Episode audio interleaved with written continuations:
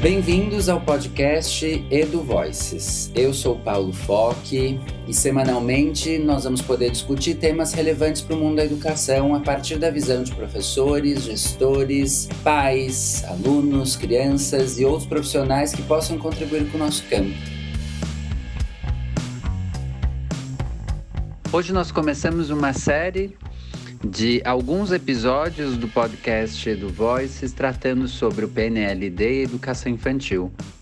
Nós temos convidados que vão nos dar diferentes perspectivas para problematizar os impactos de um livro didático na etapa da educação infantil e como que a gente pode problematizar a respeito deste, deste tipo de artefato dentro das escolas pensando o que, que é um material didático adequado para a educação infantil e por que nós não podemos acolher um livro didático para crianças de 4 a 5 anos. Então, vamos lá!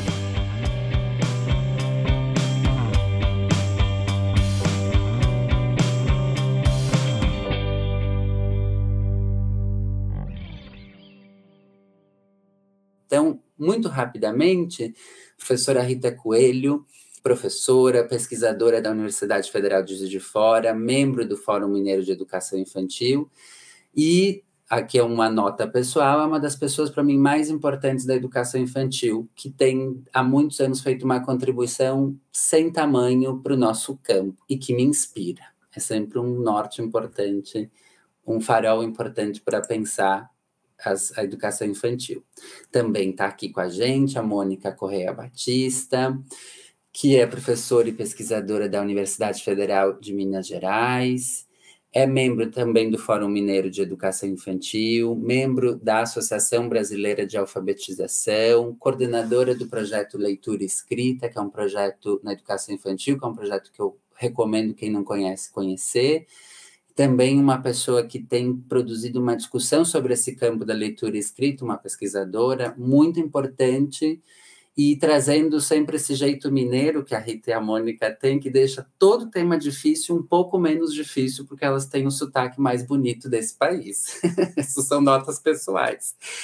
E também, junto com a gente, está a Patrícia Lueres, que está lá na secretaria, vivendo esse dilema, que é secretária de Blumenau, Municipal de Educação de Blumenau, é presidente da região sul da Undime Nacional, é presidente da União dos Dirigentes Municipais de Educação de Santa Catarina e também conselheira do Conselho Estadual de Educação de Santa Maria. Então, a Patrícia, ela está lá discutindo isso com um monte de outros secretários e com a, com a rede dela, temas como esse, que passam pelas decisões que os gestores tomam e professores, e outros que estão vindo e vêm pela frente. Então, a gente tem aqui uma, uma experiência bastante rica é, para nos ajudar a compreender melhor esse tema. Eu quero deixar o meu profundo agradecimento em nome, meu nome como professor da universidade, da Unicinos, e também em nome da instituição, pelo aceite de vocês. Rita, passo a palavra para você. Muito obrigado. Tá ótimo, Paulo. Muito obrigada pela sua iniciativa. Você, nosso anfitrião, também inspirador e furacão, né? E um prazer estar aqui com a Mônica, né? Quase que uma companheira do cotidiano. Acho que é raro o dia que a gente não se fala. E está ficando raro também os dias que a gente não briga. e com a Patrícia, que fala e que traz esse lugar precioso, que é o lugar do gestor da educação, do gestor da educação infantil, o gestor comprometido com a educação infantil, né? sobretudo nesse momento e diante dessa problemática que é a, a escolha é, do livro didático né, para a educação infantil a partir de um edital do Ministério da Educação. É, eu queria começar reconhecendo que esse debate sobre livro didático e sobre PNLD na educação infantil, eles não são sinônimos, tá?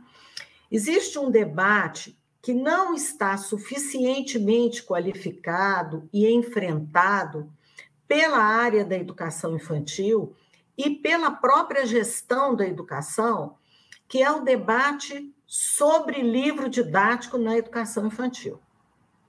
Existe livro didático na educação infantil? É necessário? Que características tem ele? O livro não é didático na educação infantil? Esse debate ele foi iniciado, ele não está devidamente explorado e muito menos consensado, tá? Essa discussão ela é importante, né?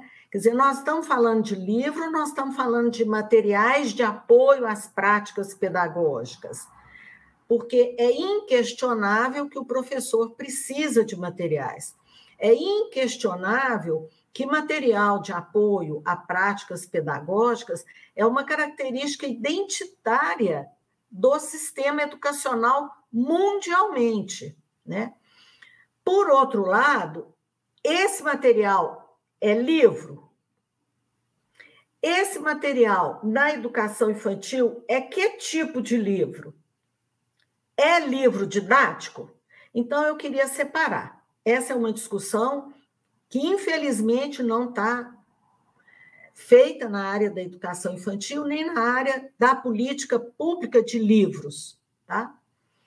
A outra questão é o Programa Nacional do Livro Didático, ele é o único meio que o governo federal tem de cumprir a obrigação de comprar e distribuir livros obras de literatura, livros informativos, livros didáticos, dicionários e materiais pedagógicos para a educação infantil. E isso é uma conquista recente. Ela é uma conquista da emenda constitucional 59, que estendeu o apoio dos programas suplementares do MEC para todas as etapas da educação básica. Porque o, o PNLD não abrangia a educação infantil. Ele era do ensino fundamental.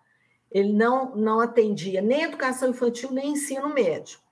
Com a emenda 59, ele passa a ser também um programa para a educação infantil.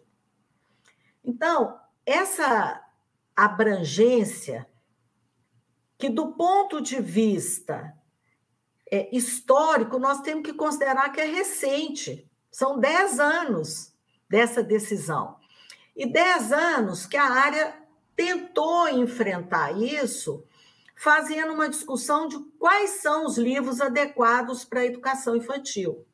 Né? Essa discussão foi feita no CEALE, né? deu origem a um parecer que subsidiou a atuação do Ministério da Educação, né, no período de 2011 a 2016, e é uma, um parecer que define que livros adequados para a educação infantil são livros informativos, são livros de literatura, são obras de referência para o professor, né?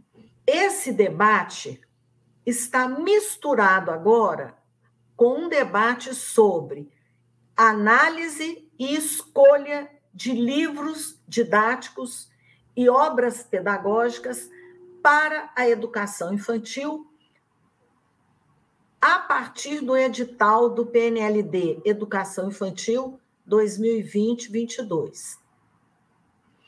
Então, eu queria separar essas discussões, porque não dá para querer equacionar uma discussão mais ampla, conceitual, que tem que ser feita por toda uma área né, de especialistas de livros, de leitura, de produtores de livros, de editoras, de ilustradoras, ilustradores, né? Dessa discussão delimitada pelo edital PNLD Educação Infantil 2022. Tá? Então, é, neste edital, existe uma série de dúvidas em relação à escolha e à análise. e ao tipo de livro que veio no guia.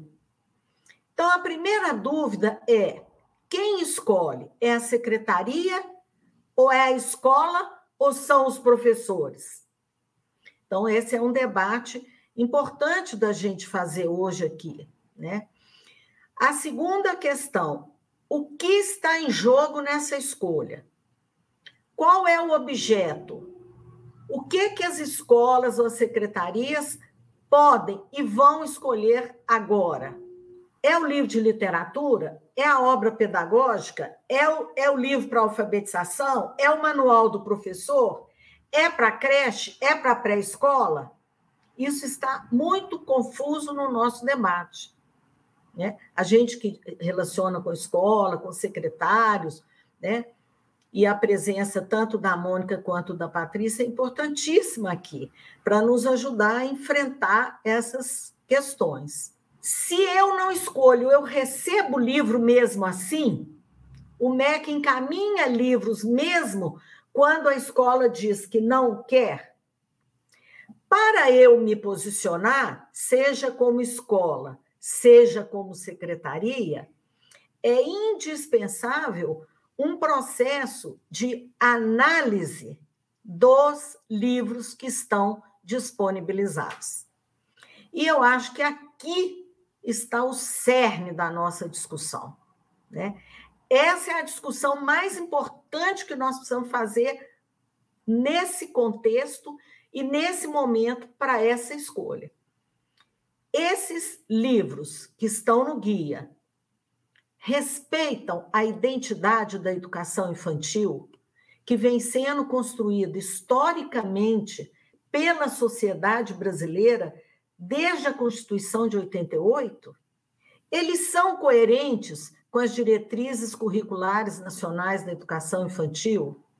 Eles buscam respeitar os direitos de aprendizagem propostos pela Base Nacional Curricular da Educação Infantil eles têm no seu objetivo a centralidade na criança ou são livros de conteúdos para o adulto professor? Então, acho que são essas questões, né, que são questões para além da discussão de um programa, são questões de concepção da nossa área, concepções estruturais importantíssimas, né, é que nós precisamos enfrentar, seja como secretaria, sejam os professores no âmbito da escola, né, para nos posicionarmos sobre isso que está sendo chamada escolha do PNLD 2020-22 para a educação infantil. Então, é, ao destacar esses pontos, eu queria deixar muito claro que o decreto que institui o PNLD, que é um dos maiores programas de distribuição gratuita né, de livros para a educação, ele determina que a escolha é do professor. Então, vamos tentar aqui na nossa conversa, né, assumir essa dimensão de política pública, né? Não vamos ser ingênuos de abrir mão do direito a esta política pública. Ele também vem sendo conquistado é, com muita luta, né? E ele, ele parte de um reconhecimento de que as condições de trabalho dos professores e as condições de formação dos professores exigem o apoio de materiais. Tá? Agora, quais materiais? Né? Com que qualidade, com que concepção? Né? E também não vamos nos omitir diante desta possibilidade de um posicionamento das, dos professores. Né? Os professores têm, nesse tempo de pandemia, é, denunciado muito que eles não são ouvidos, que eles não são chamados ao diálogo, né? E está aí uma oportunidade em que os professores estão mais do que chamados, eles estão convocados a um posicionamento político-pedagógico sobre a proposta do PNLD para a educação infantil. Muito obrigada. Obrigado, Ritinha. Acho que tu deu perguntas muito boas, perguntas catalisadoras para a discussão. Eu acho que algumas delas a Mônica vai ajudar a pensar ainda mais, por exemplo, desse fluxo dos papéis e do que está em jogo, e acho que outras a Patrícia também vai nos ajudar a pensar mais, e outras, as outras lives também vão nos ajudar a pensar. Né? A gente já tem umas perguntas bem interessantes entrando aqui no chat a partir do que a Ritinha falou. E Mônica, é contigo. Obrigada, Paulo. Muito obrigada por ter organizado essa live. Uma alegria estar aqui com a Rita e uma satisfação enorme conhecer a Patrícia e estar aqui com ela é, conhecê-la, mas também é, saber que ela representa uma instituição tão importante para nós e tão importante neste momento, né, em relação a essa discussão do PNLD. É muito bom saber que ela está aqui representando quem está, como a Rita falou, é, com a mão na massa, né, Patrícia? E que vamos ter a Consuelo na outra live, que é professora. Eu acho isso muito importante que essas companheiras estejam nessa discussão. É, eu dividi a minha fala em duas partes. Uma parte a pergunta e a outra a segunda parte do título que eu vou tentar é, discutir. Então, a primeira parte da minha apresentação, eu vou tentar responder essa pergunta que está aí. Livro didático na educação infantil é possível? Né? Foi a pergunta que a gente colocou no título. E a segunda parte é as orientações, né? Então, eu, as informações e algumas orientações sobre o processo de escolha dos livros a partir das, dos textos que eu andei estudando e lendo, os decretos, a resolução e o próprio portal do FNDE. Então, vamos lá. A primeira parte é essa pergunta: é possível livro didático para educação infantil? Como é que eu respondo essa pergunta, Paulo? Eu diria, é impossível que livros didáticos como estes, que são distribuídos por este PNLD, sejam materiais que apoiem práticas educativas comprometidas com o direito das crianças de 0 a 5 anos a uma educação infantil de qualidade. Então, eu responderia se a posição minha, estes que estão aí, eu diria que são impossíveis né, de, de, de, serem coerentes com uma educação infantil de qualidade. Eu vou argumentar essa minha resposta é, a partir de, de, ameaças que eu vejo desse PNLD. Né? Então, é, eu diria que esse PNLD coloca em ameaça, um, a concepção de educação infantil que a gente vem construindo, como a Rita lembrou, eu digo que até antes da Constituição de 88, mas tem nela uma expressão importante dessa luta. Então, eu diria que nós, é, a partir desse edital, estão ameaçados, sim, princípios importantes da educação infantil de qualidade, como a gente vem lutando, né? E o segundo ponto que ameaça para mim é o papel das professoras na garantia da educação infantil como direito. Então, é, vejamos, é a primeira ameaça aí em relação à concepção de educação infantil. Eu acho que para discutir isso vale a pena a gente lembrar que a finalidade precípua da educação infantil é o desenvolvimento integral das crianças de 0 a 5 anos, e isso está determinado pela legislação, né, pela LDB. Então, quando a gente diz de desenvolvimento integral da criança de 0 a 5 anos, nós estamos falando dos aspectos físico, afetivo, intelectual, linguístico e social. Está né? Tá lá no artigo 29 da LDB, e esse artigo vai abrir para nós inúmeras possibilidades nos textos normativos, nos textos oficiais, nas orientações, nas regulamentações que vão advir dessa legislação. E quando a gente afirma isso, o que é que nós estamos recusando? Né? Ao dizer que a criança é, na educação infantil precisa ter assegurado o seu direito de formação integral.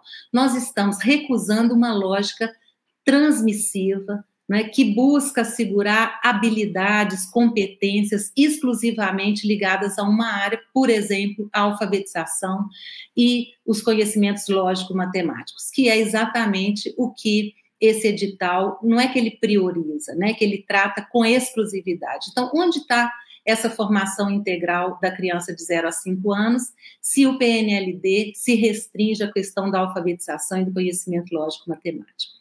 Bom, então, é, essa ameaça, né, eu acho que a gente precisa recordar, eu não vou fazer isso, é, não vou gastar muito tempo, porque eu acho que todo mundo que está aqui ouvindo né, é, conhece muito bem esses princípios, mas como que foi que nós, da área de educação infantil, vimos ao longo dessas décadas dando formato a isso, a esse nosso compromisso em formar integralmente a criança? Nós fomos formulando alguns princípios, né, algumas, alguns eixos, alguns parâmetros para poder materializar esse direito à formação integral. Por exemplo, quando a gente diz que a centralidade do currículo é a criança e seu cotidiano. Então, isso a gente não pode abrir mão. Né? A brincadeira e as interações como eixos da proposta pedagógica, exatamente porque a criança é o eixo, né? porque a criança é o centro, e aquilo que ela faz cotidianamente. E se é a criança o eixo, nós sabemos que a criança se relaciona com o mundo por meio da brincadeira, né? e, e, e cresce, aprende e se desenvolve através das interações que estabelece. Um outro princípio do cuidar e educar como ações indissociáveis. Isso foi uma formulação tão generosa, né? Porque a gente estava lutando aí contra essa ideia de que ou se cuida ou se educa né? ou é assistência ou é educação, e nós dissemos: quem cuida, educa, e quem educa, cuida. Né? Uma formulação tão cara para nós, é, tão importante, que significa que nenhum conhecimento está acima do cuidado físico, ou da atenção, da emoção, né? do cuidado com essa criança. É, e vice-versa. Né?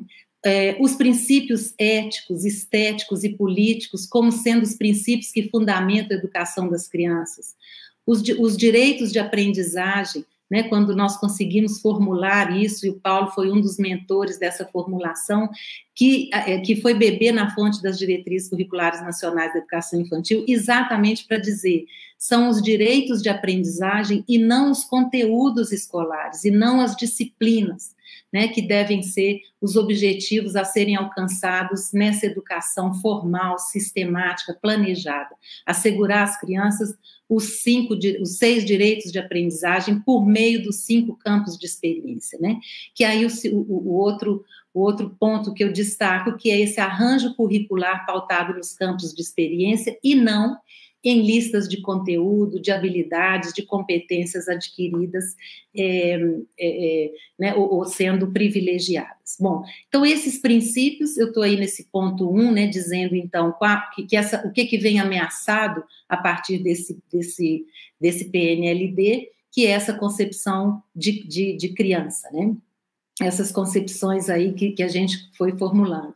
E o segundo ponto que eu destaquei em relação ao papel das professoras. Então, é, que eu diria que é um ataque à autonomia docente. Né? Neste caso, se a gente diz que para levar em conta o que as crianças vivenciam no seu dia a dia, né? e para organizar um conjunto de práticas, ou seja, para elaborar, planejar, fazer opções e organizar um conjunto de práticas, né, é, é, a partir do que as crianças vivenciam, experimentam, com aquilo que a gente imagina que seja conhecimento delas, né, que seja direito delas virem a conhecer. Esse é o, o, o nosso artigo terceiro lá das diretrizes, que vai conceituar o currículo, né? Se, se a gente precisa dar conta disso, nós precisamos de professoras capazes de fazer essa sistematização e que olhem para a criança. Né? Basicamente é isso, quer dizer, se nós vamos articular o que as crianças sabem e experimentam com os conhecimentos socialmente produzidos, como que nós vamos fazer isso sem conhecer as crianças? Né? Então, é, o currículo na educação infantil ele precisa ser entendido é como essa aposta no cotidiano e no olhar para a criança. Eu gosto muito de, desse exemplo, né, de, de, de, como funciona esse currículo, né, esse currículo que parte do cotidiano. É a ideia da criança que, por exemplo, vou dar um exemplo aqui é, do dia a dia, do cotidiano, uma criança que chega, por exemplo, de casa com machucado porque uma lagarta queimou a pele dela, e isso se transforma num, numa, numa discussão importante para aquele grupo, para as crianças para as outras colegas, para a professora, os colegas se interessam por aquele machucado, a professora, então, de repente, vamos imaginar, vai até o computador, rapidamente traz imagens de várias lagartas, e isso mobiliza a turma, a turma quer saber queimou porque essa lagarta tem fogo dentro dela, né? Queimou porque cada pedacinho ali é um fósforo, né? Queimou essa, como é que essa lagarta apareceu, como ela vive, o que ela come, né? É, é, outros filhotes de lagarta vêm da barriga dela, enfim. Estou né? aqui imaginando quantas perguntas poderiam advir dessa cena, né? Então, a professora, nessa observação dela, conclui que esse tema pode render uma investigação incrível de vários, várias semanas, até meses, e para isso ela vai selecionar textos, ela vai selecionar imagens, ela vai pedir às famílias para ajudar né, nessa pesquisa, para trazer mais perguntas, ela vai convidar especialistas para apresentar é, estudos sobre esse animal e, enfim, as coisas que ele provoca, enfim, né, vamos viajar aqui nessa ideia da lagarta. Então, nesse curto exemplo, a gente pode imaginar que estão presentes os direitos de aprendizagem, as crianças estão tendo o direito de explorar, participar, conhecer, conviver, experimentar, brincar. Essa pergunta que a professora tem que se fazer. Né? As crianças tiveram oportunidade de se apropriar de conhecimentos científicos, de ampliar suas experiências, por exemplo, em relação à linguagem oral, escrita, plástica, né? tudo nesse exemplo que eu dei aqui da lagarta. Né? E esses conhecimentos foram ampliados, perpassando os cinco campos de experiência, eles foram trabalhados com equidade. Então, são perguntas né, de uma organização curricular que parte das vivências, das experiências das crianças. Então, vamos pensar, diante dessas ponderações que eu fiz aqui, né, como é que eu respondo a essa pergunta do livro didático na educação infantil, se ele é possível? Eu diria não. Se considerarmos esses pressupostos que eu disse, de partir das crianças, né, e partir do, do, do cotidiano delas, do conhecimento que elas têm, né, é, que fundamentam esses princípios da educação infantil de qualidade, né, eu diria que não é possível. Né? É, e por quê? Eu já expliquei um pouco, eles não, eles não têm base na legislação, nem nos documentos oficiais que advêm dele, mas eu diria também porque a gente precisa entender o que, que é o livro didático. Né? E o livro didático é um material impresso que organiza o conteúdo escolar, distribuindo esse conteúdo escolar em um tempo e em conformidade com uma determinada progressão e empregando uma certa metodologia. Né? Então, este é um conceito de livro didático. Ele é um produto escolar, ele não tem circulação em outros espaços, ele não, ele não circula em práticas sociais diferentes da escola.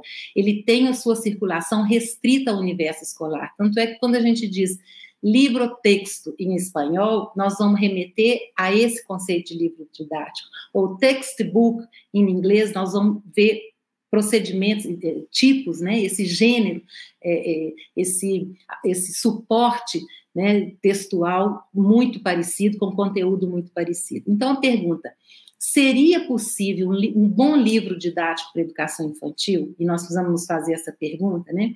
É, um bom livro, eu conversando aqui, então, com uma professora que pode estar nos assistindo e dizendo: gente, estão fazendo um drama. Eu posso continuar partindo da criança e só de vez em quando olhar para esse livro. Isso seria possível? Seria possível um bom livro didático para essa professora tá, que está se perguntando, né?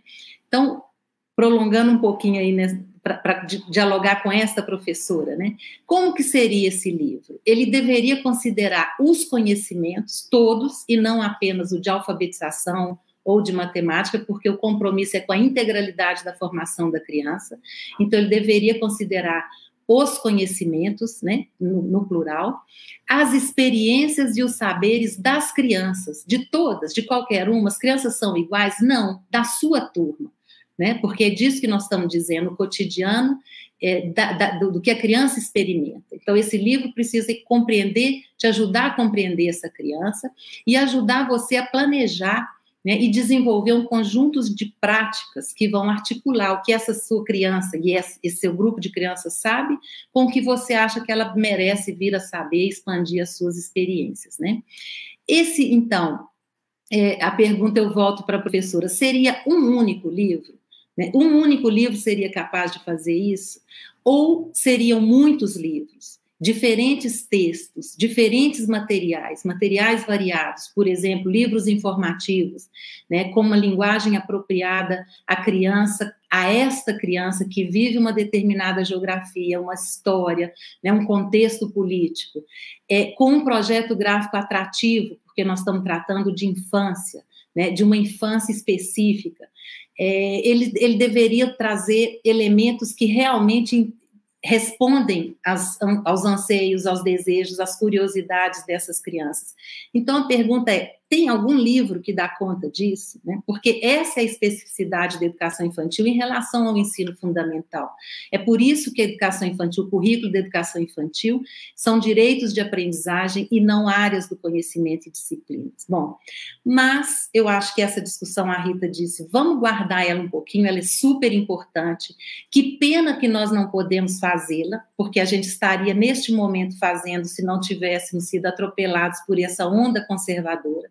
Então, nós temos que parar e dizer: calma, vamos discutir este edital. E este edital, eu asseguro para vocês, não traz livro de qualidade, isso com maior e absoluta certeza e confiança, né?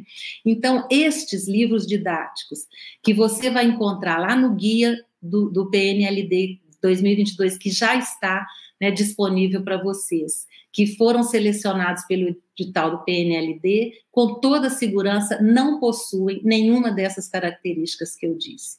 Porque são cartilhas, nós precisamos dar o nome certo. Esses livros se chamam cartilhas, que foram usadas e são usadas até hoje para crianças do ensino fundamental. Nós estamos tratando de crianças aqui de 4 e 5 anos né? Porque quando estou dizendo os livros que vão para as crianças ali da pré-escola.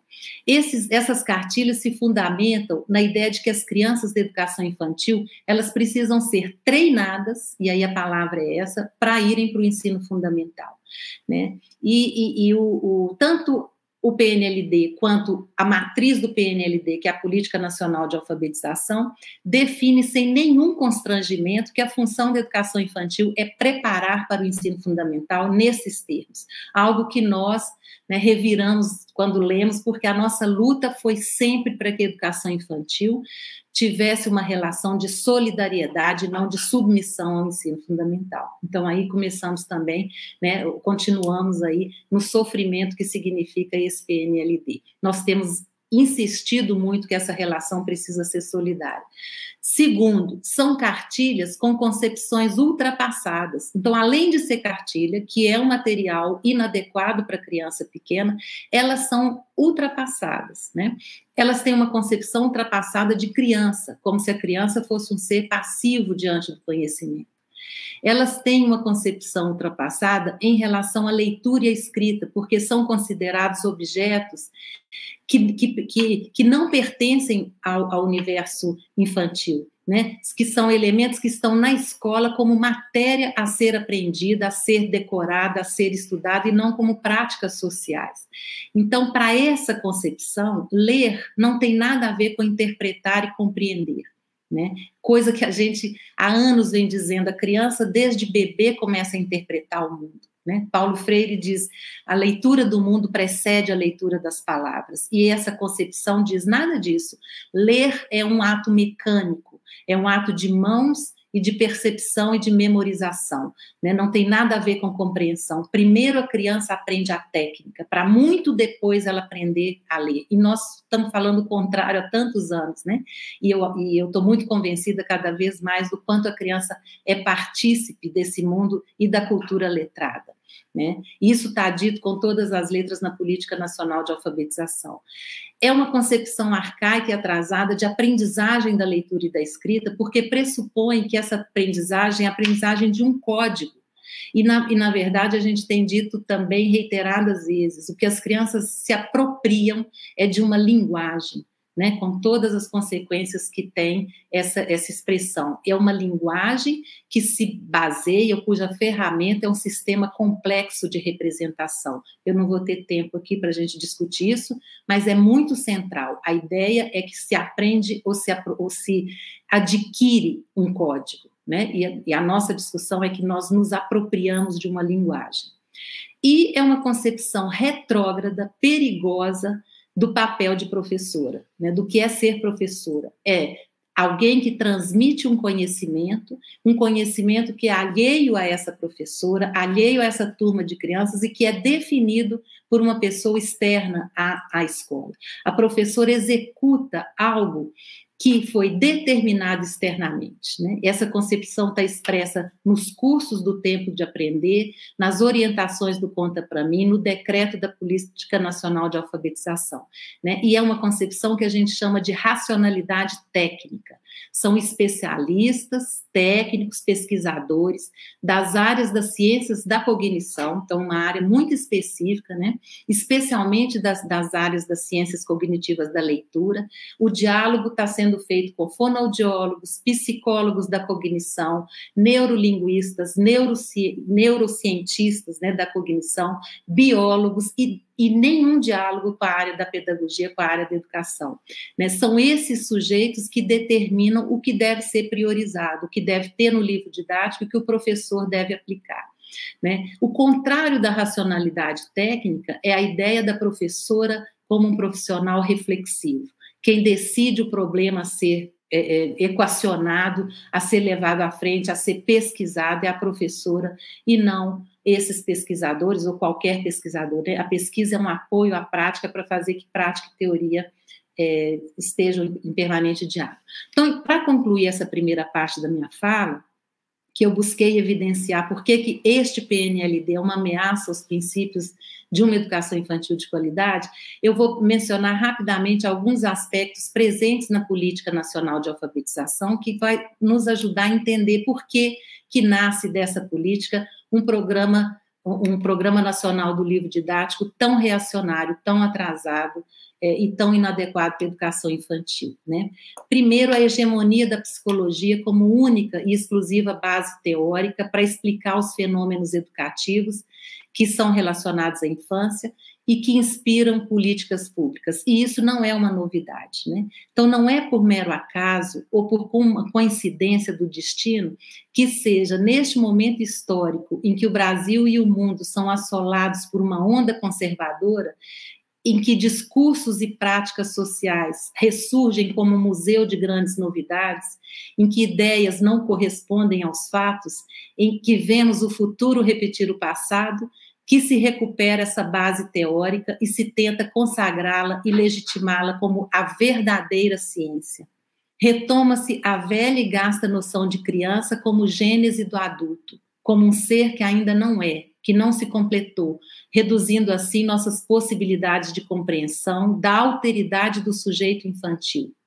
Ignorar o que construímos com a ajuda da antropologia, da sociologia da infância, dos estudos sobre a infância, da pedagogia da infância, é impedir a construção de uma relação entre adultos e crianças, entre professoras e crianças, entre escola e sociedade pautada na escuta, no respeito às particularidades da infância, ao seu jeito de compreender o mundo e à oportunidade de criarmos uma relação mais horizontal, mais humana, mais respeitosa com esses que acabaram de chegar. Uma nova ordem que subverte essa outra prescritiva e adultocêntrica e coloca as crianças como sujeitos sociais que interpretam e transformam suas realidades, morre quando a escola se torna o lugar da produtividade, do consumo de conhecimentos, do resultado e da competitividade. A PNA, Política Nacional de Alfabetização, quando propõe cursos de formação profissional centrados no tecnicismo, a distribuição de livros de pseudo-literatura, empobrecida de jogos simbólicos, lúdicos e transgressores, e a distribuição de manuais e de cartilhas, quer consagrar mais que um modelo de educação, e sim um modelo de país. Curiosidades da PNA. Zero vezes aparece no decreto a palavra pedagogia. 60 vezes tem ocorrência das, dessa expressão ciências da cognição e apenas uma vez a ocorrência da palavra educativa, para a gente pensar o que está em jogo. Obrigado, Mônica. Aí eu já aproveito para te agradecer mais uma vez também, Patrícia, pelo aceite e por compartilhar desde o teu lugar, que esse é um lugar tão importante nesse processo da tua experiência como uma gestora de uma rede municipal. Obrigado. Imagina, Paula, gratidão é minha, né? Gratidão por estar aqui nessa noite, gratidão de revê-la, né, Rita? Nossa, né? Quantas trocas, né? Quantas conquistas por essa primeira infância, né? Estou há 21 anos lutando por uma educação infantil de qualidade, né? Sou professora, né? Coordenadora de pedagógica de carreira, mas perpassei por todas as idades da primeira infância. Então, é uma luta e uma busca, e quando a gente se depara com uma realidade, muito nos entristece. Não quero aqui fazer todo um histórico de legislação, né? A Rita muito bem colocou, a Mônica também, mas eu preciso só fazer uma parte introdutória, né, Paulo? E você é uma pessoa que me inspira muito, né? Te admiro muito, né? Santa Catarina tem um carinho muito grande aqui por você, a Undime tem esse carinho muito grande. Conversava com meus colegas presidentes na última reunião que nós estaríamos aqui com você e é a palavra da Undime aqui, né, de todos mais de 5 mil secretários, por mais que eu esteja representando é, Santa Catarina, mas é uma indignação que a gente está vivendo diante dessa triste realidade, que é a realidade do PNLD da educação infantil. Então, assim, né, como já mencionei dessa parte introdutória, né, deixar muito claro que as infâncias, elas não param né, seja mediada por instituições ou seja não mediada, as infâncias não param. As, todas as crianças elas são produtoras de cultura e trazem com elas essa cultura. E essa cultura precisa ser respeitada né, nesses espaços institucionais. Elas precisam ser ouvidas, elas precisam ser é, observadas. E como elas serão observadas quando a gente se depara né, para uma realidade que fere uma legislação, e daí aqui, né, tanto a Mônica e a Rita trouxeram antes da Constituição, mas eu vou pegar agora aqui recente, né, o Brasil é o país que mais legislação tem da educação infantil, porém não coloca em prática. Isso é uma indignação muito grande, é uma luta que a gente já conversava muito sobre isso, né, Rita, porque se a gente fizesse o que está garantido na legislação, a gente teria as crianças, né, com seus direitos. Então, quando a gente traz, né, recentemente, né, quando a gente fala da LDB, dessa educação integral, a gente fala da base, né, que ela traz todos os eixos, né, a gente fala das diretrizes, interação e brincadeira permeada por linguagens, toda essa cultura, e, e de repente a gente se depara com essa realidade. Enquanto secretária de educação, eu penso que tenham muitos secretários aqui, a gente precisa também primeiro fazer uma pausa. Né? O que, que seria essa pausa? Primeiro, o que, que você tem no seu município? Né? O respeito pelo percurso formativo dos seus professores. Né? O secretário de Educação, ele não tem que construir políticas de governo. O secretário de Educação precisa é, construir políticas de cidade, políticas que vão ficar para aquelas crianças que vão se desenvolver naquela cidade, crianças críticas, que vão ser adolescentes críticos, que serão adultos, que terão direito de poder olhar para trás e dizer: eu tive uma educação de qualidade, aonde eu pude me expressar, aonde eu pude me é, colocar enquanto sujeito. Então, o secretário de educação, ele não pode achar que o que seja, né, que não é ganho, é o nosso imposto, né, Rita? Você mencionou isso na sua fala é, não é porque nós estamos recebendo que a gente também tem que aderir. Né? Blumenau, aqui em, Santa Catarina, já em 2000, 2018, quando teve o primeiro momento do livro didático para os professores, a gente fez uma carta de repúdio não ao livro didático. E é igual agora. Né? Nós não aderimos ao livro didático. E os secretários têm que ter muito claro que não aderir ao livro didático não impede de não ter o, o livro literário para criança bem pequena. Porque quando a gente fala de livro para educação infantil, a gente está falando de literaturas de vários gêneros de qualidade. A gente está falando de informativos de qualidade.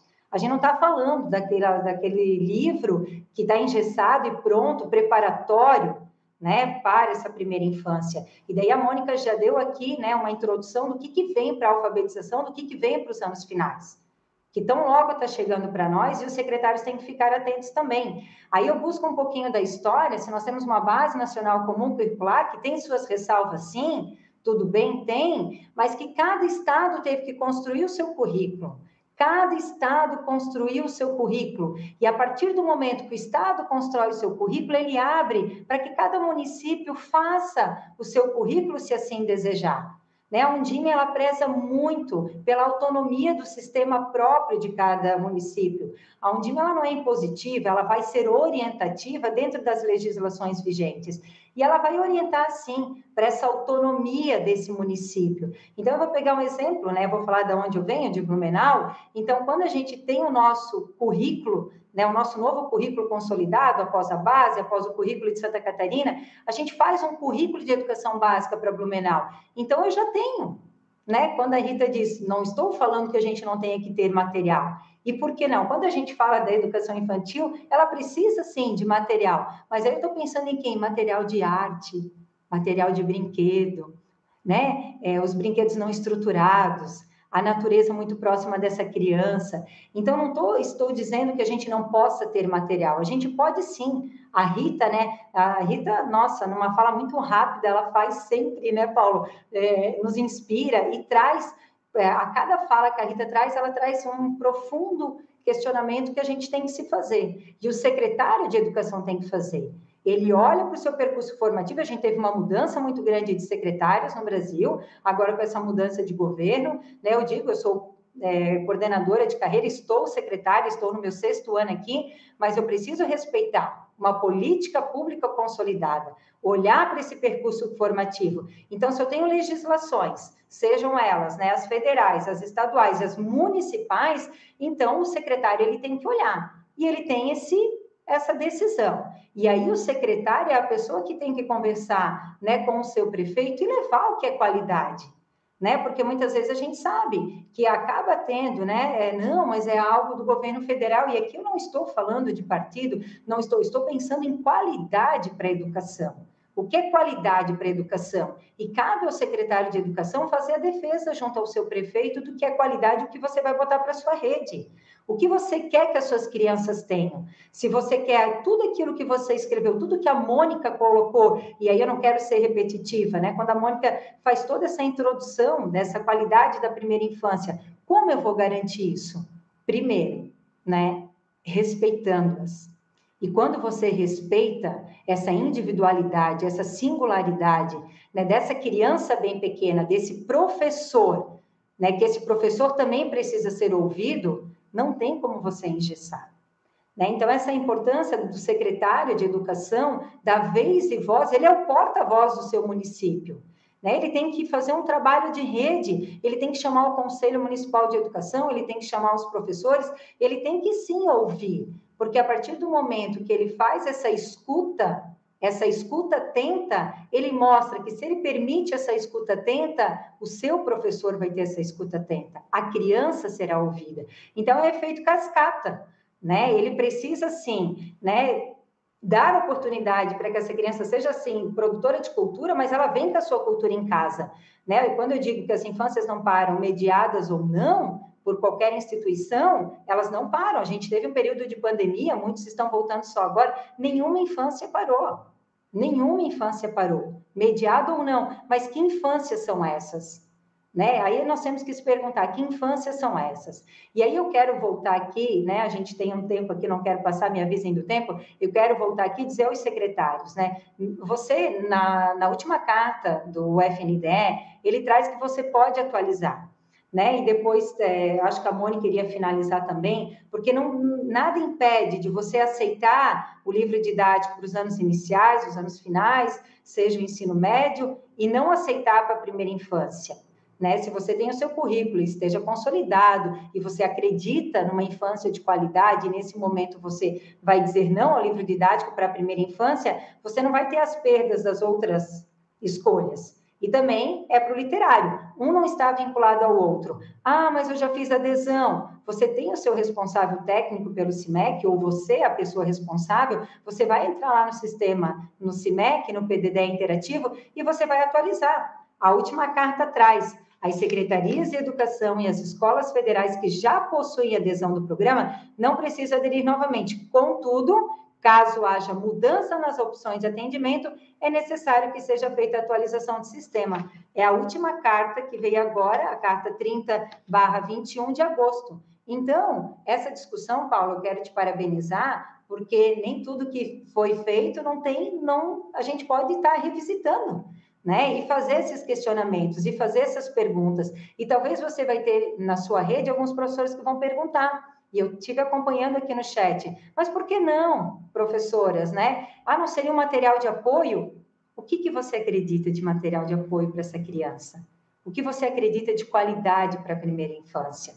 Então, aqui eu deixo né, um pouquinho, né, uma fala rápida também, mas para que eu possa também encorajar um pouquinho os secretários de educação que possam fazer a defesa, né, desses professores que estão lá na ponta, desses professores, né, é, secretário, você é o porta-voz, é você que tem que respeitar, é você que tem que ouvir. Se você não ouvir seus profissionais, você não consegue ter essa escuta e não vai ter lá dessas crianças, né? Então, se permita, né? Seja, por mais que o nosso dia seja difícil, as demandas são inúmeras, que o amor e essa sensibilidade, esse carinho que a gente possa ter para essa primeira infância, tão consolidado, tudo, né, Rita, que a gente já conquistou, o quanto que a gente já avançou na primeira infância, o que nós tínhamos antes, né, as salas, salões, a gente tinha as datas comemorativas, o quanto a gente cresceu em tão pouco tempo, o quanto a educação infantil cresceu, né, hoje você entra numa sala, eu digo, a sala, ela revela a concepção desse profissional de educação, né, hoje a gente não fala muito mais de brinquedo industrializado, a gente fala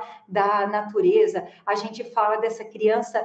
Nossa, né? Eu não quero entrar aqui em outro tema, mas eu estou só querendo dizer que se você quer permitir essa qualidade de infância, repense, secretário, a adesão do livro didático. Obrigada, Paulo. Eu acho que, Patrícia, você falou uma coisa muito importante, que é esse papel sistêmico que o secretário tem, inclusive em diálogo com o prefeito e com a rede, de representar, de ouvir a rede, para pensar o que essa rede está é, tá defendendo como um projeto educativo, como uma defesa para a infância, e como isso precisa ser atualizado muitas vezes por um gestor público que não necessariamente sabe sobre isso. E o secretário de educação é essa pessoa esse elo sistêmico para atualizar, para dizer o porquê não, o porquê, ou que escolhas estamos fazendo, o porquê das escolhas, né? E, e em nome disso, o que, que a gente tem que é, sustentar em termos de formação e apoio ao professor, né? Inclusive, retomando a fala inicial da Rita, que é entender que é, é, uma coisa é livro, a outra coisa didático, a outra coisa é material de apoio ao professor que a gente precisa defender que isso seja sempre provido e com qualidade e com discussão. E só lembrando, né, Patrícia, que lá no início, lá no ano passado, os municípios foram consultados se eles queriam aderir ao PNLD da educação infantil, do ensino fundamental, anos iniciais, do ensino fundamental. Então, o seu município já fez uma, uma adesão inicial, e foi o que a Patrícia estava nos explicando, né? Que ele poderia ter optado por ter aderido a todos os programas ou apenas alguns deles. Né? A Patrícia explicou que Blumenau aderiu ao livro literário. Então, se o seu secretário fez isso, você já tem uma definição aí se vocês estão incluídos ou não, né? Isso aconteceu no ano passado, a primeiríssima fase, vamos dizer assim. Agora já é é, específica do PNLD 2022. Então, começa escolhendo, nós queremos para todas, todas as escolas igual? Não, para um grupo de escolas, para a cada escola o seu livro, né? E depois, então, o, o, o, o secretário precisa se manifestar nesse momento a partir de uma ata que comprove que ele é, fez essa pergunta aos, aos gestores das escolas, né? Que ele comprova isso. Né? Eu tenho uma pergunta para a Patrícia que eu fiquei na dúvida, Patrícia. Quando você falou que o gestor ele pode agora ainda fazer uma alteração da sua escolha, é em relação a essa escolha lá de abril do ano passado? Assim, ó, na verdade, né, até eu e a Rita conversávamos ontem, né, Rita, que a gente tá, confesso que a gente li algumas vezes as cartas e elas trazem algumas a gente fica confusas, mas a última carta ela traz né, que as secretarias de educação e as escolas federais que já possuem adesão do programa não precisam aderir. Então, se aderiu, ok, né? Contudo, caso haja mudança nas opções de atendimento, é necessário que seja feita a atualização do sistema. Então, no meu entendimento, né, no nosso entendimento aqui, você volta lá no sistema e você atualiza, né? E daí é importante porque às vezes, né, Aqui eu estou falando bem mesmo lá do chão da secretaria, gente. Às vezes o diálogo fica com a secretária e sua equipe técnica. Aí eu estou falando de municípios que tem a secretária e só uma pessoa, tem secretária e mais 70 pessoas, e às vezes aquela pessoa que vai no sistema escolher, ela vai olhar que é, é livre ela vai aderir. Aí isso já aconteceu de de repente ter toda uma discussão com uma rede. Então, quando eu digo, né, esse olhar cuidadoso é parar a sua equipe, não é, vai ouvir a rede, vai ouvir os gestores, mas a sua equipe interna, porque é um, um cuidado muito grande no clicar na adesão, tá, gente? A cada opção vão abrir quatro quadrados para você aderir. Importantíssimo isso que a Patrícia está colocando, uhum. porque mesmo em municípios às vezes maiores, esse tipo de documento, esse tipo de informes do FNDE não chega na equipe técnica, chega lá no núcleo que está no gabinete e esse núcleo responde. Então, é importantíssimo o secretário acompanhar isso. Né? Municípios pequenos, então, que são 50% dos municípios brasileiros, com menos de 20 mil habitantes, que vivem de transferência de recursos da União, que tem a cultura que tudo que vem da União é ótimo, é útil e nós precisamos, em geral, isso está na mão de uma pessoa. Né? Então, acho que é importante o secretário se apropriar disso, né? ver qual foi a resposta que o município deu no ano passado, início de gestão de novos secretários, né? E retome esse posicionamento agora, né? E só completar a fala da Rita, Paulo, rapidinho, né? Eu volto com muita humildade, gente. Fui mesmo resgatar todas as notas, fui ler, pedi para minha equipe ler, porque é confuso, sim, né? É confuso, mas o cuidado ainda que eu peço aqui, né? Se assim for a vontade, de você entrar mesmo, né? Chame os seus diretores e mesmo depois, na minha situação de não ter aderido, entre com o CPF do diretor para ter a certeza. Faça esses ensaios, porque depois vai abrir para o diretor, né? E de repente é sistema, é TI, pode ter alguma dificuldade, né? Só como sugestão. Tem muitas perguntas, a gente não vai conseguir responder todas, mas tem muitas delas que estão relacionadas ao fluxo. Algumas delas vocês foram sinalizando as, as perguntas, por exemplo. Ah, se eu, se eu não, se a gente não aderir para nenhum livro didático, perde o literário, vocês já comentaram que uma coisa não está associada à outra. Então, o, objeto 2, que é o literário, as obras literárias, não está em questão agora. Está em questão objeto 1, um, objeto 3, obras didáticas e obras pedagógicas para a preparação para a alfabetização. É isso que a gente está aqui discutindo. Dá para abrir mão deles e depois vai vir outra discussão em relação às obras uhum. literárias. Já está aberto no sistema, tá, Paulo? Quando o secretário entra, já está aberto no sistema as obras didáticas, obras pedagógicas e as obras literárias. Mesmo que isso é depois, você já pode fazer a adesão das literárias, que vai te deixar mais tranquilo. Né? Então, você já faz, mesmo que a escolha não seja agora. Então, já abre esses três quadrados para o secretário. Isso, isso é uma questão que apareceu em algumas vezes, acho que é bem importante.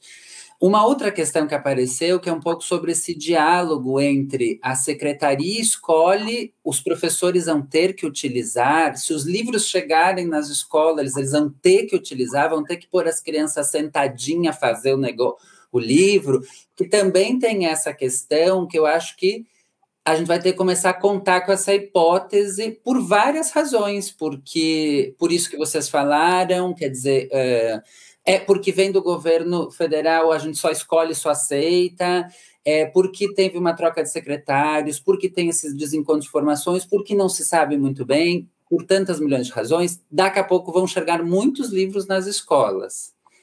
O que, que o professor pode e o professor não pode fazer?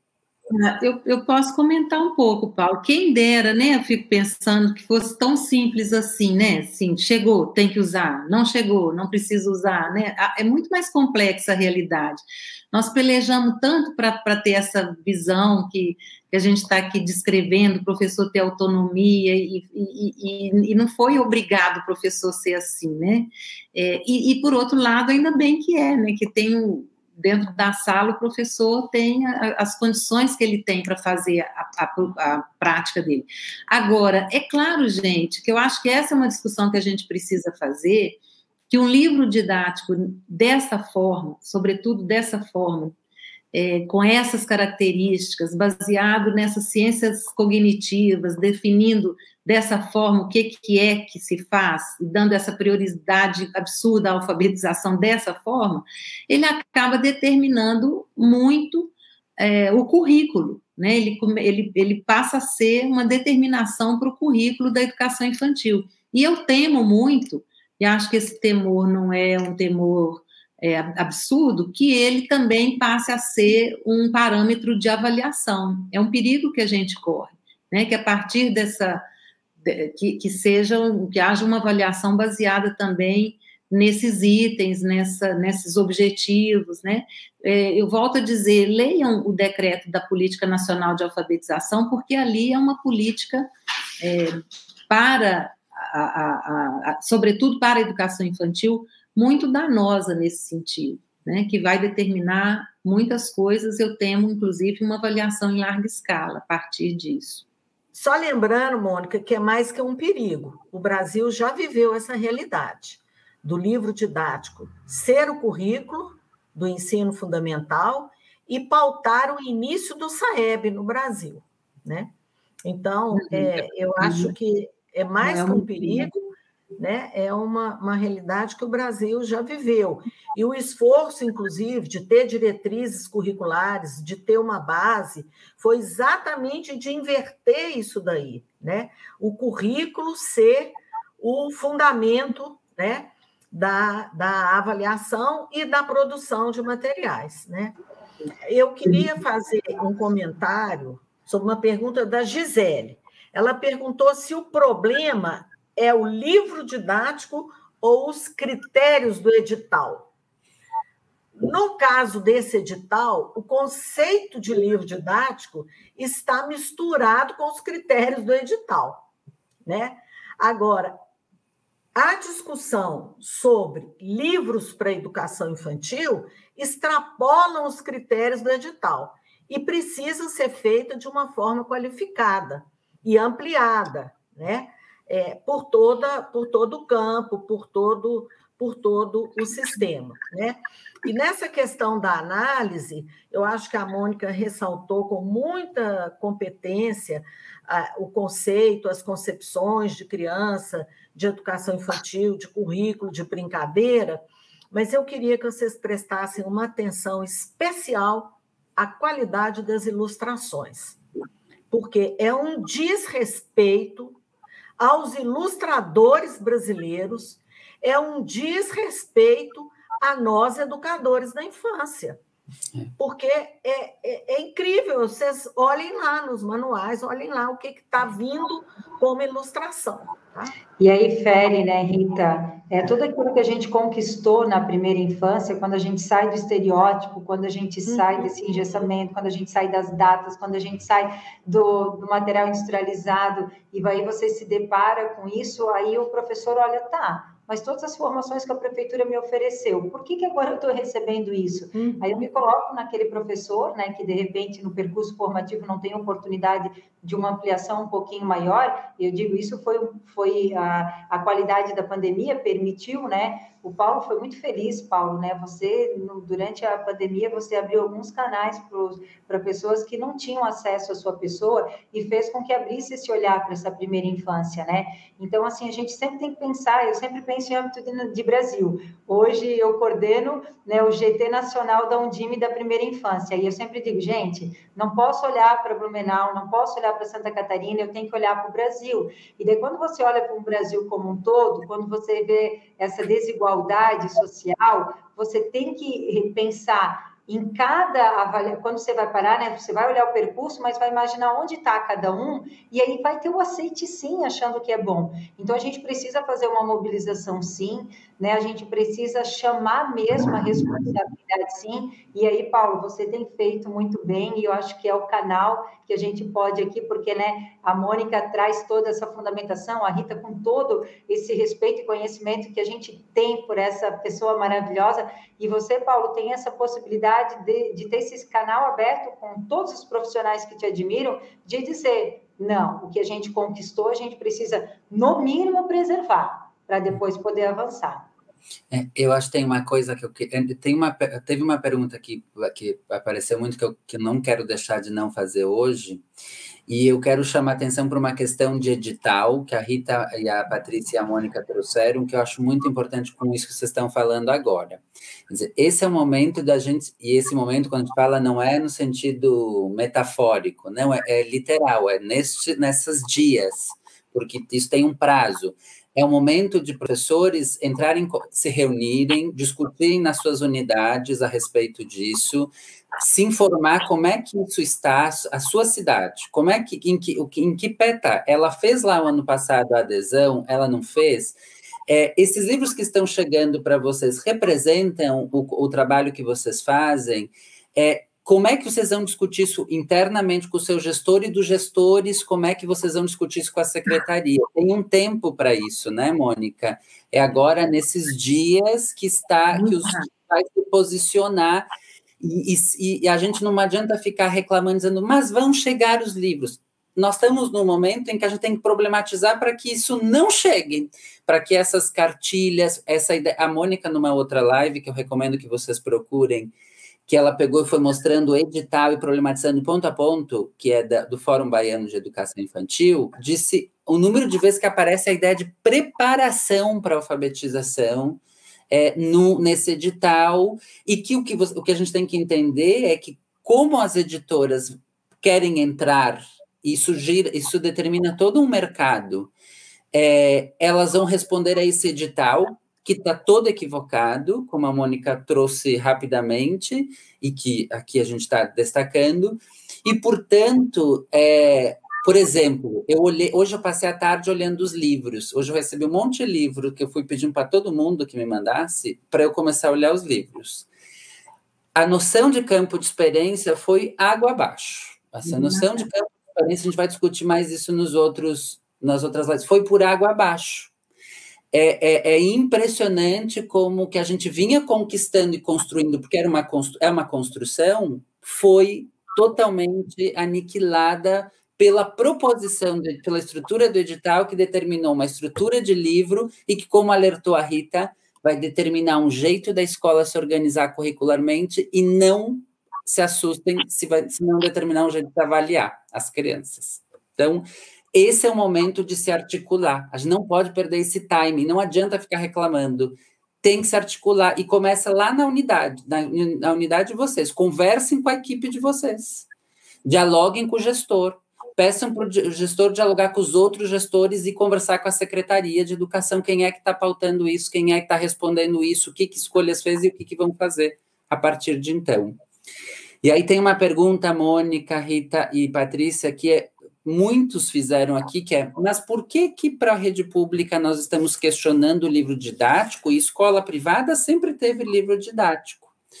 É, e com isso estão dizendo que para que as crianças das redes privadas isso representa oportunidade, por que, que não se quer dar essa oportunidade para as crianças da rede pública? Eu acho que essa é uma pergunta que não dá para sair hoje sem ser problematizada. É, não dá. Não dá. Eu posso começar, Paulo? Posso, Patrícia e Rita? Porque eu acho essa pergunta muito importante para a gente desmistificar algumas coisas. Primeiro, essa a rede privada como se isso fosse uma coisa única, né? e a rede pública. Nós temos em Belo Horizonte, vou dar o um exemplo aqui que eu conheço mais de perto, escolas da rede privada que são, mas do ponto de vista do equipamento, da materialidade, do espaço físico, da formação de professores, do trabalho pedagógico, muito pior do que as escolas públicas, muito pior. Você tem escolas sucateadas, você tem escolas que de, de, de alto poder, de, de, crianças de alto poder aquisitivo, que elas passam quatro horas sentadas fazendo exercício, você tem escolas da rede privada de uma carência absurda em termos é, financeiros e de materialidade. Então, a rede privada não é uma coisa única e, e, e homogênea, né, que a gente pode dizer e colocar assim como com essa afirmação. Isso no Brasil inteiro. Isso é a primeira ponderação que eu faço. A segunda coisa é que o, o, papel da rede pública é esse mesmo. Ele não é só o papel de ofertar vagas, que é importantíssimo, é garantir vagas, garantir o acesso, mas é também de é, construir um parâmetro de qualidade público, referenciado publicamente. Né? Então, nós podemos fazer isso, porque, inclusive, a gente não está é, a reboque, não está dependente né, do, do, da mensalidade, do acesso tão direto ao pai, que fala, se não for assim, eu tiro meu filho. Essas condições, você ter seguro, o servidor público, ter segurança e poder, por exemplo, questionar uma política pública como essa, são condições muito importantes para que a gente possa constituir um modelo de qualidade até para referenciar a rede privada. Então, o fato da rede, de algumas escolas da rede privada adotarem livros didáticos para educação infantil há muito tempo é um sinal de que essas escolas precisam se rever, né? Que essa não é a qualidade que nós queremos para as escolas do Brasil inteiro. Né, ou aquela, aquela escola, porque a grande discussão, professora, é o que é uma escola de qualidade, a discussão de qualidade é que nós precisamos fazer. Né? E neste contexto, é, é, é tão importante a gente pensar qual a escola que nós queremos construir para essas crianças, se ela tem esse parâmetro, esse padrão da competitividade, né, da, da, meritocracia, ou se a gente tem um respeito pela infância, pelos seus tempos, pela forma da criança estar no mundo, o seu direito de ver ampliadas suas experiências. Nós temos que nos questionar sobre isso, sobretudo tudo nesse momento.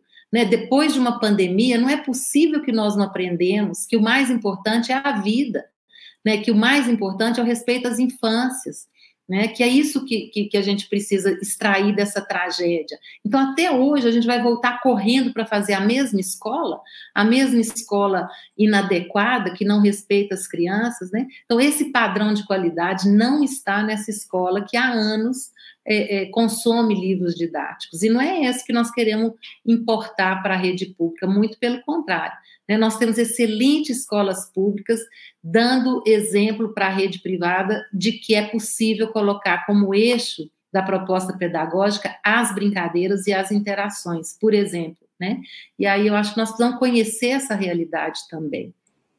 Mônica, até eu quero reforçar uma coisa, né? A gente não pode confundir que o direito que as crianças, todas as crianças têm ao conhecimento sociohistórico, como diz na, na, diret, na diretriz, articular seus saberes e experiências com o patrimônio que a humanidade sistematizou, ele vai se consolidar num livro didático. Muito pelo contrário, isso não vai acontecer. As crianças sentadinhas fazendo exercícios de repetição que não trabalham com a competência com a potência das crianças em agir, interpretar o mundo, se relacionar, produzir significados, né?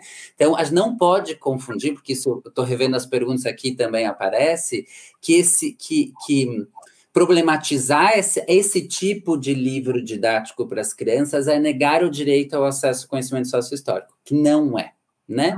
A gente, tu, inclusive, tu deu aquele exemplo lá da borboleta, tu foi falando de um acesso ao patrimônio sócio-histórico na perspectiva que, nos últimos anos, a gente vem sustentando e construindo do ponto de vista legal e tentando traduzir do ponto de vista da prática e da formação dos professores, como é que se faz isso.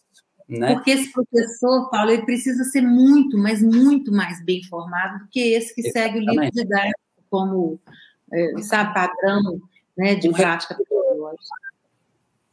Eu queria acrescentar, complementar duas dimensões aí da questão do público e do privado.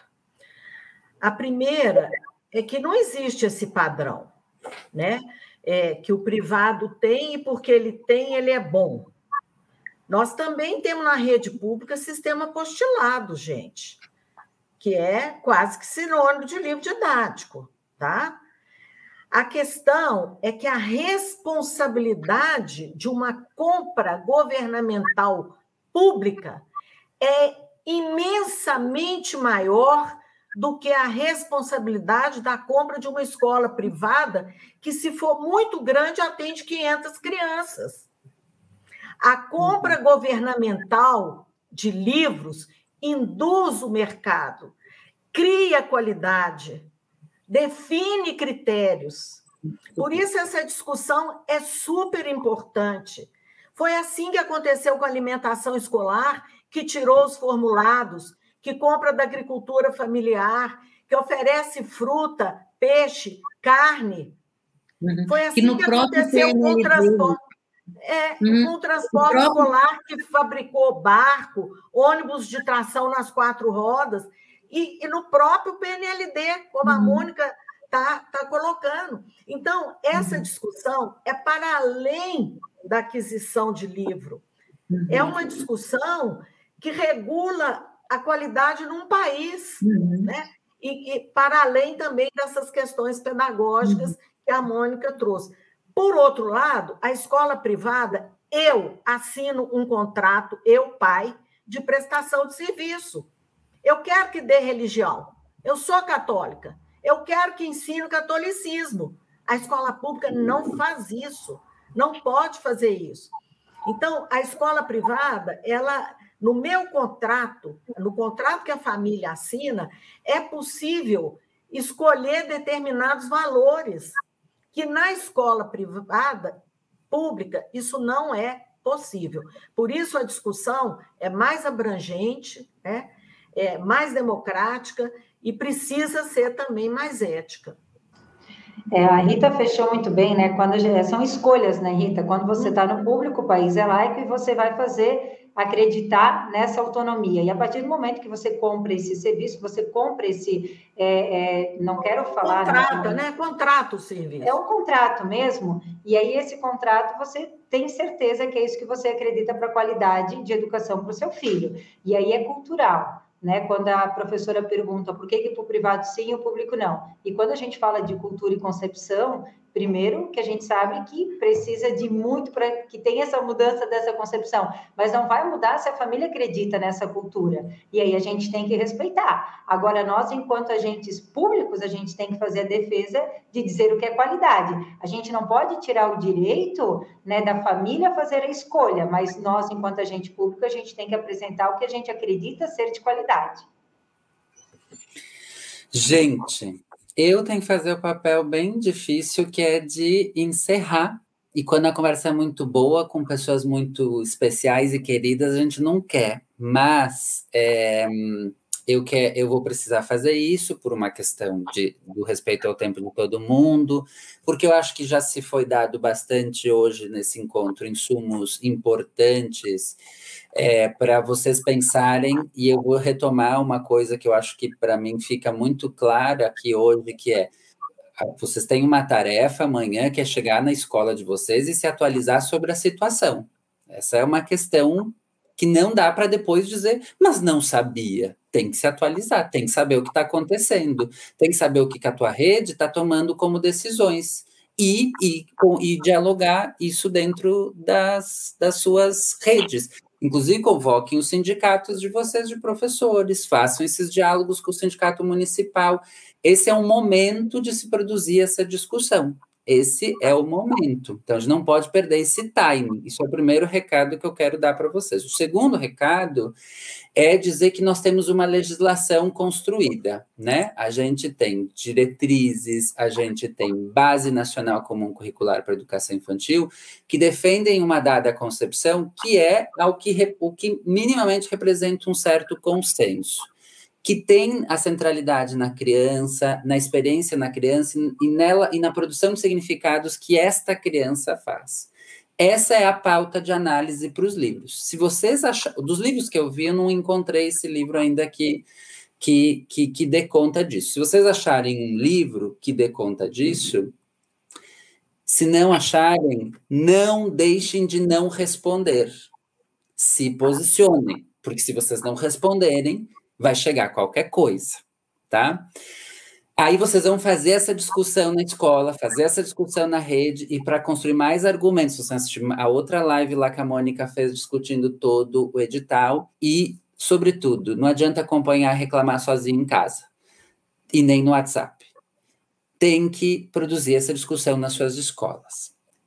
Eu vou passar para a rodada final de considerações, mas eu preciso dizer, Rita, Mônica, Patrícia, muito obrigado pelo aceite.